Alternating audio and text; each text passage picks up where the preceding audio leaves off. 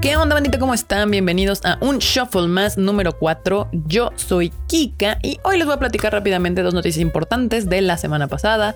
También ya vi Space Sweepers, esta película coreana. Vamos a hablar de Crime Scene y también les traigo dos artistas nuevos, bastante nuevos. Ahora sí me pasé, son muy, muy nuevos, que casi no hay información de ellos, pero están, sus nuevas rolas están muy cool. Así que empezamos este bonito shuffle. Dos noticias sacudieron el internet esta semana. Una es que Gina Carano, la actriz que interpreta a Cara Dune en The Mandalorian, pues fue despedida, despedida de Lucasfilm, despedida de Disney por mm, ya le habían advertido que estaba haciendo unos comentarios nada agradables en redes sociales, este, entre ellos lo que derramó el vaso fue que comparó el acoso que estaba recibiendo en redes por sus comentarios, digamos que de ultraderecha. Eh, para la gente que no sabe que es alguien de ultraderecha, pues es una persona que no respeta la diversidad en diversas cosas, o sea, homosexualidad, en este caso creencias religiosas, económicas y demás. El chiste es de que ya había dicho varias cosas, pero al final se le ocurrió hablar sobre el holocausto y los judíos y compararlo con el acoso que estaba recibiendo ella en las redes sociales. Y ya sabemos que si hay un tema, un tema que no se puede tocar es justamente ese. Y ya se le había advertido, o sea, no fue nada más como de ahorita se me ocurrió, gracias Disney, por esto te corremos. No, ya le habían dicho que se estaba pasando con sus comentarios y pues no quiso detenerse. Entonces, pues en la semana eh, Disney avisó, informó a los medios de que Gina Carano ya no es más parte de, pues no solo de Mandalorian, parte de Disney, de la empresa en su totalidad. Ahora, no se sabe qué va a pasar con el personaje de Cara La mayoría dice que pues ya le van a dar cuello, así de cuando empecemos de la tercera temporada de Mandalorian va a ser así de pues, ¿qué creen? Este Cara Dune se estrelló y pues nada, aquí ya no hay ese personaje. Y bueno, yo estoy a favor de un recast porque el personaje de Cara Dune, la verdad, sí me gustaba y no creo que el personaje tenga que pagar por los pecados de la actriz que lo interpreta, o sea, Gina Carano. Pero ustedes, ¿ustedes qué opinan, bandita? Ahí déjenmelo en mis redes sociales y yo les estaré leyendo contestando y demás. La otra noticia, que justamente fue el miércoles que estábamos terminando el Tadaima Live, fue que Pedro Pascal y Bella Ramsey van a ser los actores y actriz contratados para interpretar a Joel y Ellie de el famosísimo y genialísimo y espectacularísimo juego de The Last of Us.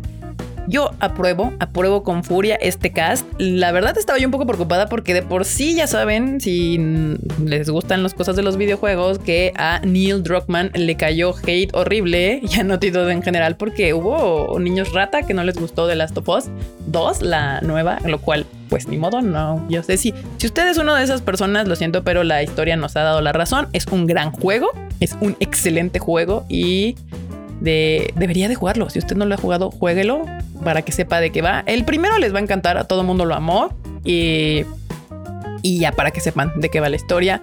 Va a ser una serie que va a salir próximamente en HBO. Así que pues próximamente yo creo que vamos a tener más eh, cast. Pero estos dos ya salieron, que eran los importantes. Y al parecer al fandom le gustaron, lo cual me da paz a mí, le da paz a Neil Druckmann y todos estamos contentos con esta decisión. Pedro Pascal prácticamente ya está en todos lados, es como salsa verde, a todo, a todo lo ponen. Ya salió en Wonder Woman, ya salió en The Game of Thrones, ya estuvo, ahora va a estar en The Last of Us.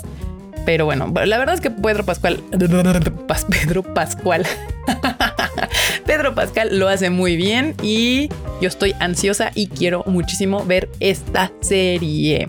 Ah, y por cierto, hablando de HBO, que es quien va a, producir esta serie, justo también va a llegar HBO Max. No se preocupen, gente, si usted tenía HBO Go, eh, va a ser transformado a HBO Max. HBO eh, Max prácticamente va a ser la fusión de HBO con Warner y todas sus series. Ya si usted no lo sabe, de Netflix quitaron Friends, se va a ir a HBO Max. En Estados Unidos ya está saliendo.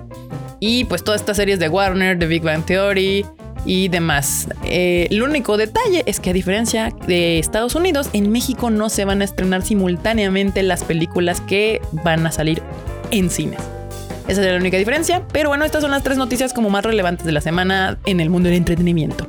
Así que ahora pasemos a hablar de series y películas. Una película que les recomendé la semana pasada fue Space, y Space Invaders. Space Sweepers, que es una película coreana, se estrenó el viernes pasado justamente, ya tuve la oportunidad de verla y mm, digamos que está entretenida a secas. O sea, visualmente es espectacular. Yo les diría que la vieran, pero no esperen la película que les va a cambiar el mundo, ni la propuesta espectacular de una película del espacio. No es nada de eso. Es mero, vil y corriente entretenimiento. Si usted tiene ganas este fin de semana de poner unas palomitas y sentarse a ver una película que no lo haga pensar mucho y solamente usted quiere ver balazos espaciales y naves espaciales y piu, piu, armas y demás. Esta su película eh, está entretenida y ya, tal cual. Es coreana. Sí me sacaba un poco de onda que de hecho hablan muchos idiomas, porque esto está un poco chido este concepto porque tiene sentido en el futuro. Eh, pues se supone que te vas a encontrar con gente de todo el mundo y tienen un aparatillo en el, en el oído que traduce los idiomas en tiempo real. Entonces vas a escuchar a gente hablando francés, inglés, coreano, chino, japonés y demás en el idioma original y pues vas a tener que leer subtítulos, no ver de otra, porque se supone que en teoría el aparatillo les traduce automáticamente a su idioma nativo a la persona que está escuchando. Lo cual está muy cool, nada más que me mareaba un poco entre lo que escuchaba y lo que leía, pero ya está en Netflix, banda. Puede aventársela si usted gusta.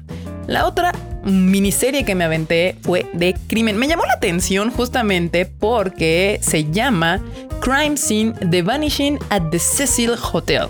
El Hotel Cecil fue un lugar en donde yo me quedé en Los Ángeles hace mm, ya unos cuantos años, cuando recién empezábamos el Konichiwa y pues sí, el Konichiwa porque todavía apenas tiene dos años de existencia, pero pues, teníamos antes un sitio que se llamaba Retorno Anime y para ir a cubrir y tener juntas y empezar todos estos proyectos, pues tuvimos que ir al Anime Expo. Anime Expo es un evento que sucede en Los Ángeles, California. Y cuando uno no tiene un solo peso, en ese momento estaba para ti disponible este hotel, el Hotel Cecil, de Cecil Hotel. Baratísimo. Y me dio mucha curiosidad porque justo por ahí del 2012, 2013, un año después de la segunda vez que fui y me quedé ahí, creo, si no me equivoco, se sucedió un crimen eh, que prácticamente tomó las redes sociales por sorpresa porque una chica llamada Elisa Lam desaparece en el hotel, prácticamente desapareció. O sea, como un casi un mes nunca no la encontraron. Encontraron un video bastante raro que yo sí lo vi en las redes sociales porque no tiene mucho, fue en el 2012 este evento. Y todo el mundo estaba friqueadísimo porque el video es bastante mm, tenebroso, diría yo. Y me llamó la atención, pues ver en qué había acabado el caso, porque yo me quedé en que la habían encontrado. Obviamente murió la chica, pero no supe cómo cerraron el caso, en qué terminó, si terminó siendo un misterio, si declararon algo. Y el documental está bastante interesante porque te explica, te da por un lado, eh, fomenta este como misticismo que hubo detrás de esta desaparición. Al final sí te da una respuesta. Pero sobre todo el Cecil es un hotel que tiene una historia bastante tétrica. Vean el documental si les interesa saber, pero es un, hotel que está de hecho en una de las zonas más pobres de Los Ángeles. Hay muchísimo homeless y gente con problemas mentales alrededor de esa zona. Se llama Skid Road. Muchas veces los turistas no lo saben. Yo no lo sabía la primera vez que me quedé ahí y sí es una sorpresa encontrarte con esto. Pero el otro detalle también muy interesante es que si usted no lo sabe, American Horror Story en su quinta temporada tiene una temporada que se llama American Horror Story Hotel. Esa temporada justamente está basada en este hotel, porque en el Cecil han pasado, han pasado muchísimas cosas muy creepy. Asesinatos, violaciones, suicidios y muertes en general. Entonces, pues sí, me llamó muchísimo la atención ver el documental. No es nada espectacular, nada más que si usted se quiere enterar, chismear ahí qué onda con ese, eh, con ese hotel, qué pasó, por qué hay tanto misticismo, en qué termina la historia de la desaparición de Lisa Lam.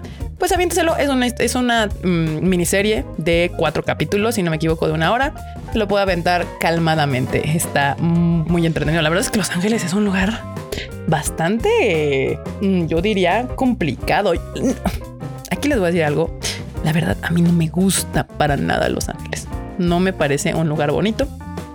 pero a mucha gente le encanta ir a Los Ángeles. Entonces, este, pues ya. mi recomendación es nunca se paren en el Cecil. Le cambiaron el nombre a Stay on Main. Según el documental, ya lo había, ya lo vendieron y tiene nuevos dueños y lo van a reabrir. Pero según yo, todavía puedes encontrar reservaciones en la versión de Stay on Main. Si usted no tiene dinero, pues puede intentar quedarse ahí, aunque ya le recomendaría mejor que busque un Airbnb, porque pues el hotel está curiosamente bien ubicado, pero en una de las peores zonas de Los Ángeles. Está en Netflix, se llama The Vanishing at the Cecil Hotel, por si le interesa verlo. Y bueno, bandita, llegamos a la sección de música. Recuerden que todo lo que les recomiendo aquí lo voy a poner en la playlist, en la, playlist del Shuffle, que lo pueden encontrar en Spotify. Ahí está. Usted nada más le pone Shuffle Playlist Tadaima o algo así y le debe de salir. Si no, en mis redes sociales, ahí les estoy, les estoy dejando el link para la playlist. Ahora sí, mm, me... ¿Cómo les explico? Los artistas que, les voy a recomendar hoy son muy, muy, muy nuevos. me los encontré. Es que a mí me gusta mucho andar ahí hurgando listas de artistas nuevecitos en Spotify y uno encuentra cada joya que esperemos próximamente salgan en la radio mainstream y demás. Pero uno en particular me gustó muchísimo. Se llama Dress de Charlotte Sands. La canción tiene un ritmazo de esas canciones rolas que las escuchas y te ponen a bailar. Y me gustó mucho la temática de la canción. Prácticamente, eh, aunque se llama Dress, que es vestido, la canción habla de una chica que eh, le está cantando a un chavo que se ve espectacular en ese vestido, que se ve increíble, que se ve masculino, que se ve wow. Escúchenla, está bastante cool la rola. Estuve investigando de dónde salió Charlotte Sands y demás, pero sus redes sociales, literal, en, en Twitter tiene mil seguidores y en Instagram 16 mil, ya son bastantitos más, pero la, chava es nueva, nueva, nueva, nueva. Así que ya pueden escuchar su música en Spotify, checar. Esta es la rola que a mí más me gusta, pero pueden escuchar las demás que tiene. Tienen como otras cinco, creo. y si les gusta, pues denle follow. Y por otro lado, también encontré otro artista que se llama Maeshima Soshi. Sí, este sí es japonés. La rola que les recomiendo se llama So Far. También ya está en mi playlist de Shuffle por si no la encuentran en, Spotify. Ahí va a estar. Es un artista también nuevo. Literalmente su Instagram tiene 2.367 seguidores. Ya le di follow. Escúchenlo, escúchenlo. Me encanta escuchar artistas nuevos. Es otro de estos artistas que son productores, escritores y demás y no enseñan la cara. ¿Qué onda Japón? ¿Qué está pasando? ¿Por qué? ¿Por qué tus artistas no quieren mostrar su cara? No quieren mostrar quiénes son.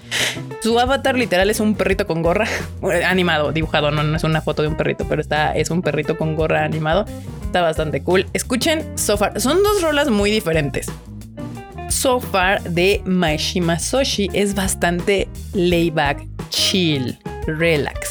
En cambio, Dress de Charlotte Sands es un bop así para el antro, tal cual, así como lo estoy contando. Si usted quiere escucharlas y seguir la playlist, se lo agradecería mucho. Se llama Playlist Shuffle. Y ya les había comentado que si quieren escuchar este y los demás podcasts del Tadaima, solamente tienen que entrar a Spotify, en el buscador poner Tadaima espacio MX y le van a salir todos nuestros podcasts. El podcast del Tadaima Live, también el Rage Quit que tienen Q y Marmota los martes hablando de videojuegos, el Anime al Diván de Freud que sale los miércoles y este bonito shuffle que sale viernes o sábado dependiendo de WandaVision. Muy bien, bandita. Muchísimas gracias por escuchar este bonito podcast. Ya saben que mis redes sociales son KikaMX-bajo. Ahí me pueden escribir, mandar mensajes, decirme lo que gusten. Si les gustan las recomendaciones, avísenme para ver qué más de ese estilo les, les puedo recomendar. Si no, también díganme así de no, esta estuvo aburrida, no vuelvas a recomendar algo tan feo como esto. Igual a las canciones. Y pues nos andamos viendo. Bueno, otra vez con... Van cuatro. Veamos cuántos podcasts me tardo en aprender a decir. Nos estamos escuchando en el siguiente Shuffle. Bye.